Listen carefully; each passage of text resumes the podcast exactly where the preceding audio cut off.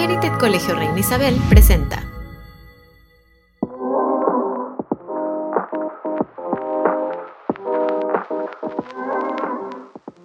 Hola a todos y bienvenidos a un nuevo episodio de nuestro podcast. Soy Camilo y estoy aquí con mis amigos Johan y Liu. Hola a todos, es un placer estar aquí con ustedes. Buen día, gracias por esa cálida bienvenida. Hoy, ¿qué les parece si hablamos de un libro que muchos de nosotros hemos leído en nuestra juventud? El diario de Greg. Pero ¿qué les parece si en lugar de simplemente hablar de la trama y de los personajes, exploremos cómo el libro aborda temas de la psicología? Es cierto, el diario de Greg es más que una simple comedia infantil. Tiene muchas capas y mensajes más oscuros de los que uno logra ver a simple vista.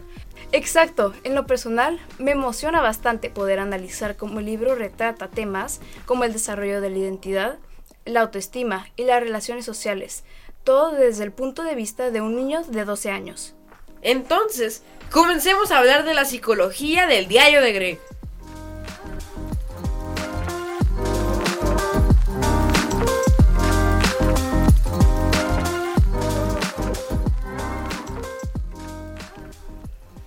Comenzando con estos datos curiosos, a lo mejor ustedes han leído los libros del diario de Greg. Siempre todos terminan enfadados con este. Todos los que lo hemos leído sabemos que Greg es egoísta, egocéntrico, envidioso y narcisista. Él nomás tiene un amigo que se llama Rowley. Greg en todos los libros maltrata a Rowley. Es un terrible amigo que cuando le va bien a su mejor amigo, Greg se muere de envidia y hace una estupidez. Esto pasó en el libro 8. Liu, cuéntanos cómo esto afecta a los niños pequeños. Seguro, aunque ya sabemos cómo este personaje principal no tenga tan buena fama, niños pequeños, al leer, no tienen la conciencia y la capacidad para comprender estos aspectos. Para ciertos pequeñitos, pueden llegar a idolatrar a Greg Heffley, usándolo como un ejemplo a seguir y basando su personalidad alrededor de él. Esto es algo muy importante tomar en cuenta. Sin embargo, no lo hacen a propósito o con finalidad de ser hirientes, ya que desde su perspectiva, Greg no es una mala persona. Este libro es narrado, como ya había comentado mi compañera Liu, desde la perspectiva de un niño puberto, lo cual hace que muchos se logren identificar con su historia de desarrollo principal. Exacto, Johan. Este libro habla de todo para mantener al lector interesado involucrándose en todos los aspectos de la vida cotidiana de un niño de en primero de secundaria estadounidense, el amor adolescente, rupturas de amistad y demás. Pero, ¿por qué? ¿Por qué este diario es tan interesante para los ojos de un niño?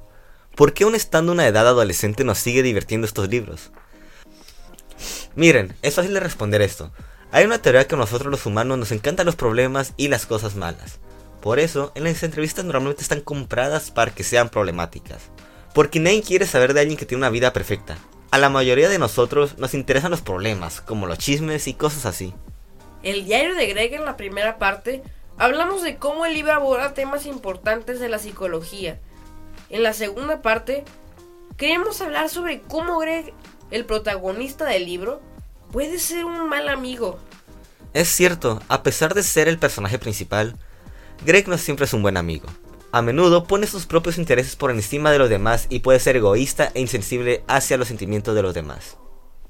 Exacto, un ejemplo muy claro de esto es cuando Greg deja a su mejor amigo, Rowdy, por una nueva amistad con un chico más popular.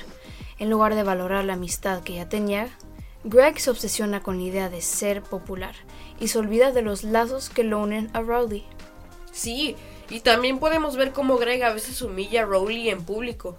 Por ejemplo, como cuando lo hizo vestirse con una camiseta de una banda de música infantil para una presentación escolar. En lugar de apoyar y respetar a su amigo, lo ridiculiza y lo avergüenza.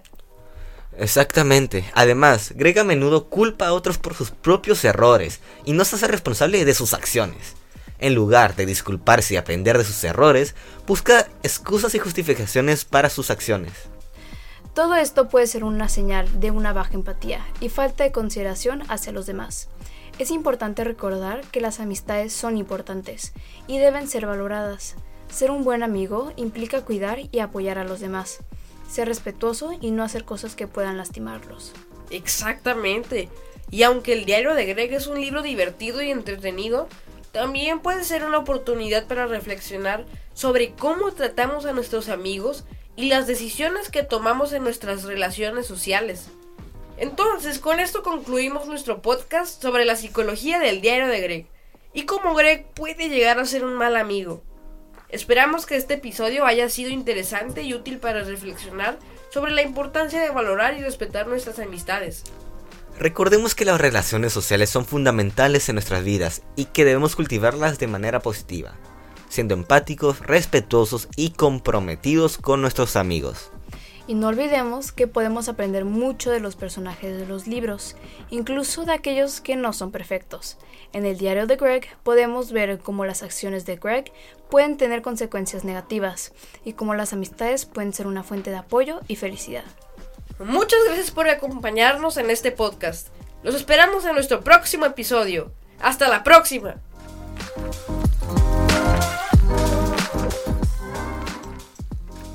El contenido oficial en las principales plataformas de podcast.